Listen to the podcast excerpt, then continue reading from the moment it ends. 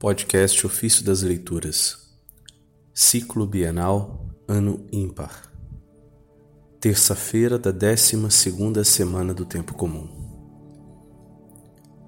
Depois do alimento, peçamos o perdão do pecado.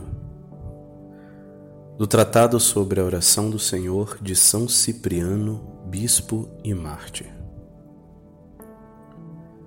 Perdoa as nossas dívidas como nós perdoamos aos nossos devedores.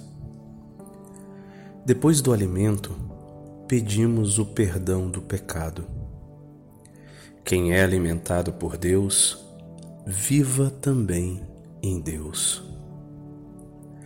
Cuide não só da vida presente e temporal, mas, sobretudo, da eterna, à qual se pode chegar se os pecados são perdoados.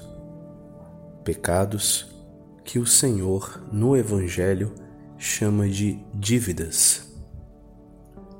Perdoei toda a tua dívida, porque me pediste. Conforme Mateus, capítulo 18, verso 32.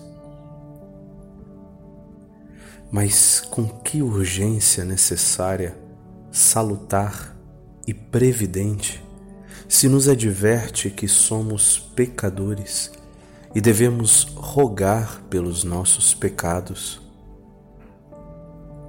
Pois ao pedirmos a misericórdia de Deus, tomamos consciência de nós mesmos.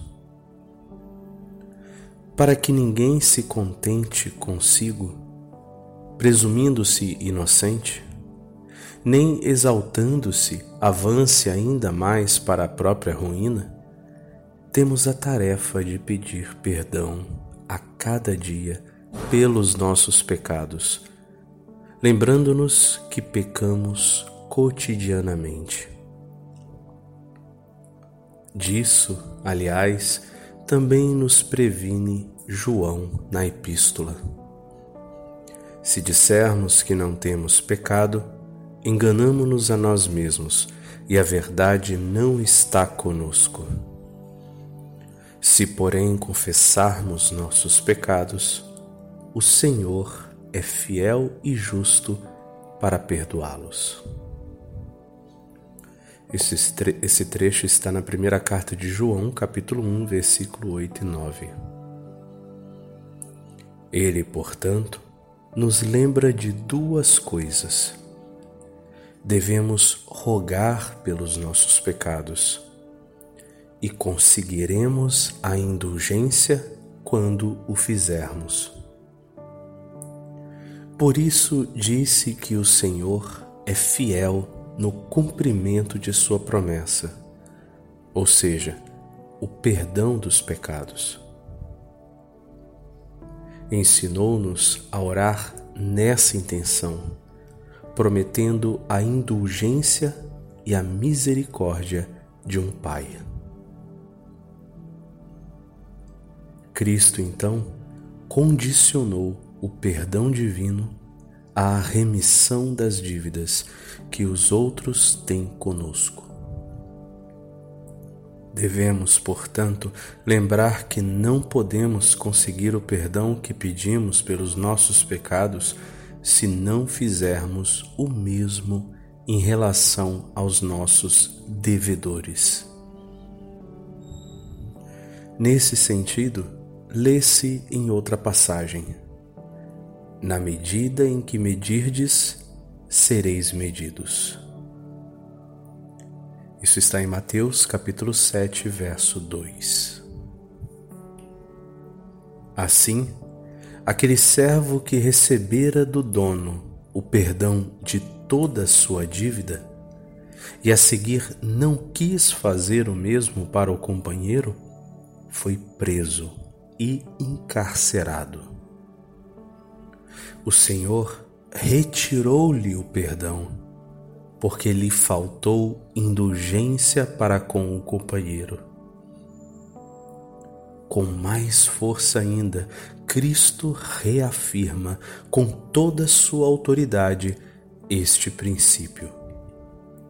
E quando estiverdes orando, perdoai, se, se tendes alguma coisa contra alguém, para que vosso Pai, que está nos céus, vos perdoe as vossas ofensas. Esse trecho está no Evangelho de Marcos, capítulo 11, verso 25. Não te, res, não te restaurar, pois, a menor escusa no dia do juízo, quando fores julgado conforme tua sentença para com os outros. Como fizeste, assim te será feito.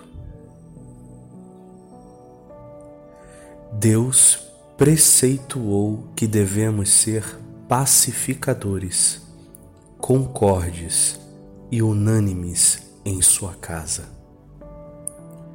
Ele quer que perseveremos, tal como nos fez pelo segundo nascimento, a fim de que permaneçam na sua paz os que vivem em Deus e tenham uma só alma e um só sentir os que têm um só espírito. O Senhor não aceita o sacrifício do dissidente.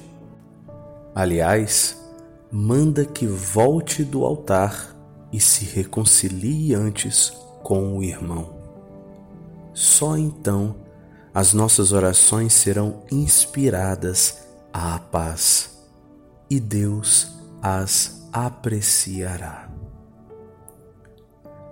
O máximo sacrifício aos olhos de Deus é a nossa paz e concórdia fraternal é o povo reunido na unidade do Pai, do Filho e do Espírito Santo.